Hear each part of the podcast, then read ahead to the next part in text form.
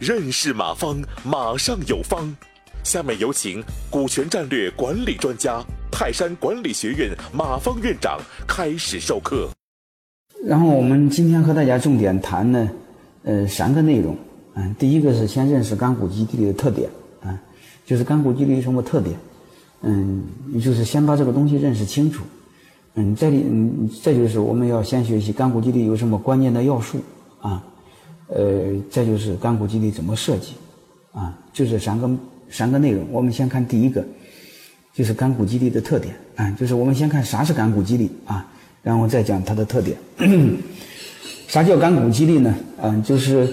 呃，他没有花钱而获得的股份的分红权，啊，并不是真正意义上的股份，啊，即使假设他只是假设他有这么多股份，并享有对应的分红比例，啊，但是这句话说的有点绕，说白了就是他拿的是假股份，啊，因为他只有分红权，其他权利和他一毛钱关系没有，啊，就这么个东西。如果大家还不能理解，啊，我再举一个例子，大家都能理解。这个邓小平上台之后啊，把土地都分给了农民，啊，农民得到这些土地是没有花钱的，啊，但问题是，农民在这土土地上种的东西，嗯，都是农民的，嗯，和邓小平也没关系，因为现在农业农民是不交农业税的，是吧？以前还是交税了，就是农民活的土地上所有的收益都是农民的，但是这土地不是农民的，嗯，土地是集体所有，有人说是国家所有，不管怎么着和农民没关系，啊。所以这时候你会发现，农民只是拥有土地的经营权，农民没有花钱，但是农民的土地证上写的不是农民的名字，写的是集体的名字，和农民没关系。嗯，集体是谁的呢？嗯，我的理解是集体是大家的，人人都有等于人人都没有啊。这个我们今天就不说这个事儿。啊，你理解干股，你就是你就可以理解为相当于邓小平把土地的经营权分给了农民，农民没有花钱而获得。农民只享有这土地上的经营的收益，但是农民对土地的所有权没有收益，呃，没有土地的所有权，嗯，土地证也不是农民的，啊，就这么个东西，大家明白这个意思就行。所以，通过这个你就会明白，嗯，干股是不需要变更章程的，啊，和章程是没有关系的，所以把这个大家搞明白。嗯，然后这个没出资获得啊，这时候你怎么办呢？嗯，就是要么你出台一个制度，要么你签一个协议啊，等等就行。所以，什么叫干股激励？我就简单的和大家分享到这儿。下面我们再看干股激励的一个特点。干股激励你会发现很明显的一个特点，和这个农民种地呃没什么呃没什么两样啊。呃，这个这个为什么没什么两样呢？你会发现，就是这个干股挣钱就分，不挣钱。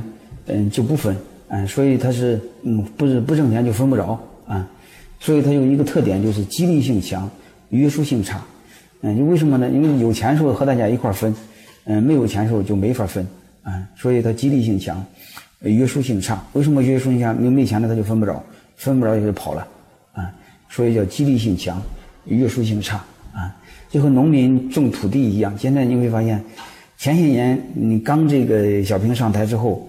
嗯，把土地分给农民，农民就好好干活啊，积极性很强。因为那时候城里还不是太富裕，所以农民的收益还可以，所以他就种地。这些年农民发现，在外边打工一个月就比干农民干一年挣得多，所以农民都不种地了。现在很多农村你会发现找不着年轻人啊，很多土地就荒芜。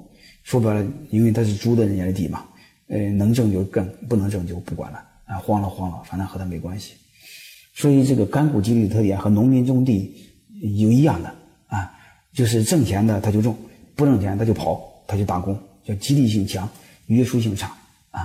所以这时候你会发现，农民和这片土地上是没有感情的，有钱就分，没钱就跑啊。所以干股和这个也有这个特点，就是我们老板做股权激励，其实我们最终想实现的一个目的就是同富贵共患难啊。因为现有的一种状态是老板和员工是只能同富贵，就有钱和大家一块分。但是不能共患难啊！因为企业一旦有难，你会发现，老板跳楼，员工跳槽啊！啊，还有一个我讲课时候也经常讲啊，企业一旦有难，如果高管进去，老板一定救；如果老板进去，员工一定跑，没人管啊！所以没有人一个救老板的。所以这时候你会发现，这个老板和员工之间的一个逻辑是只能同富贵，不能共患难。所以这个游戏就搞得，有时候想起来老板就比较悲哀啊，就是就是这个这个，呃，怎么最终才能实现一个我们理想的状态，就是又能同富贵，又能共患难呢？啊，这是我们想，呃呃呃，最终一个理想的模型吧，啊，所以但是干股有这个特点，只能实现前半部分，后半部分实现不了啊。我们一会儿再讲怎么来规避这种现象，最终实现。同富贵，共患难啊，嗯，又能实现约束性强，激励性也强，我们先认识它这个特点，好吧？认识到不到这个点特点就没法做啊。感谢收听本次课程。如您有更多股权问题，请微信搜索“马上有方”官方公众号。泰山管理学院自二零零七年起开设股权管理课程，每年有上万名企业老板学习和实践泰山股权管理法。泰山股权管理课程，激活团队，解放老板。